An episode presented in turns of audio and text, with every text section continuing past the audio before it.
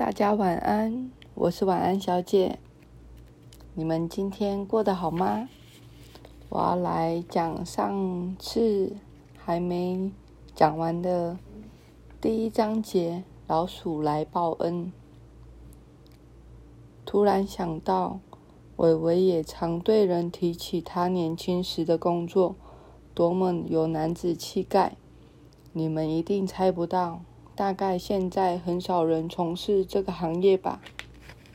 砍柴，就是传说中走在一大片森林里，选选上一棵你喜欢的树，拿起电锯，大喊一句：“树要倒了，大家快闪！”就这样，现在也没有。多少森林给你开垦，也没有那么大片的树林让你练功。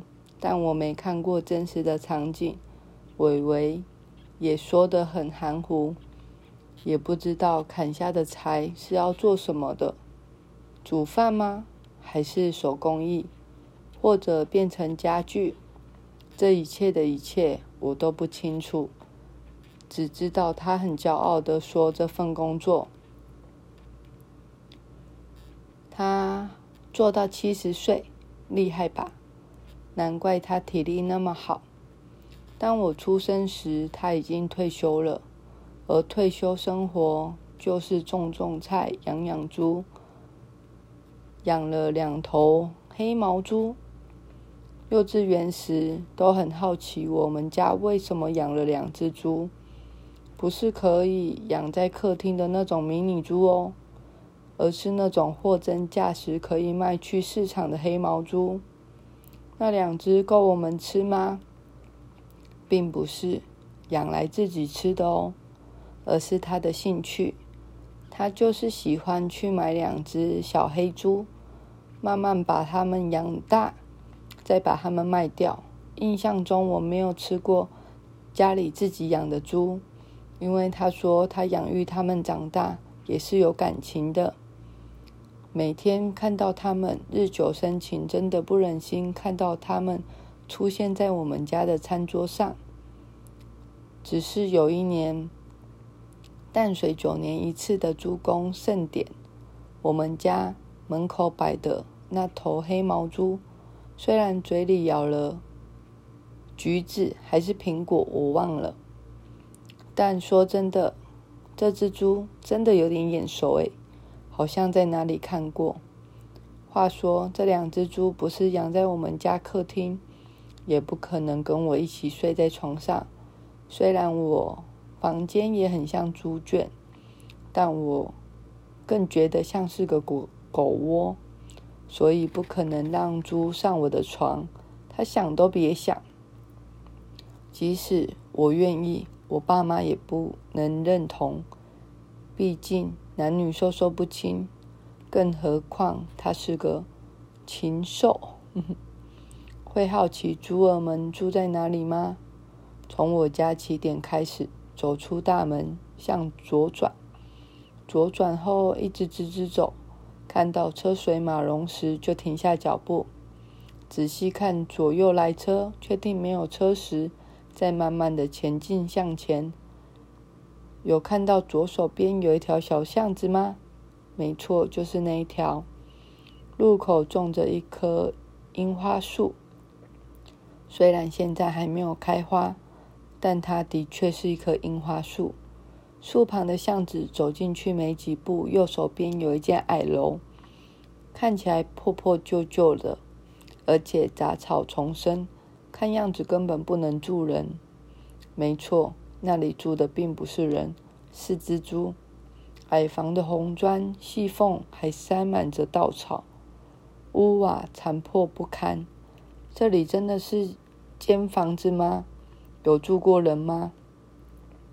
伟伟回答：“这是你爸爸小时候住的地方哦。”那我更肯定这里很适合养猪，因为我爸爸长得像头猪，头好壮壮，四肢发达。头脑空空，名副其实的猪界之冠。我很惊讶，惊讶的不是里头现在养猪，而是这么简陋的房子，哪有空间住一大票人，养一对小孩？而我爸爸就是其中一个，其他人也都健健康康长大，而且养的最理想的猪就是我爸爸，这是一件值得骄傲的事。而这里就是我们所称的古厝。五岁左右，我都会陪他一同去养猪。事前要先准备两个橘色收水桶，里面放着左邻右舍跟自家的厨余，那味道真的很难闻，而且是满满的一桶。那食物腐败的味道，我闻到真的会自然的作呕，并不是刻意装出来的。然后钩子钩上，担子挑起，还要戴上斗笠。这样准备完，就能出发前往去养猪了哦。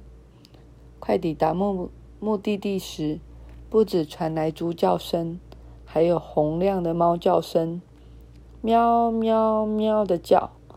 到了后，第一个场景让我目瞪口呆：一整个家族的猫群占满矮楼。不管屋顶、地上、草丛，只要有地方可以靠的，他们无所不在。但他们来干嘛呢？我们只有准备剩饭剩菜，可是没有准备猫饲料啊！没错，他们就是来抢猪的晚餐。说抢不好听，是陪伴黑猪们一同共进晚餐时光。少了点烛光。不，不然挺浪漫的。其实起初我很怕猫，尤其是野猫，我会觉得它们眼神很锐利，以及锋利的爪子，感觉会抓花我的脸庞。但日子久了，发现它们没有像鬼故事里面所说的九命怪猫，或者是城府很深，反而挺爱撒娇卖萌的。所以。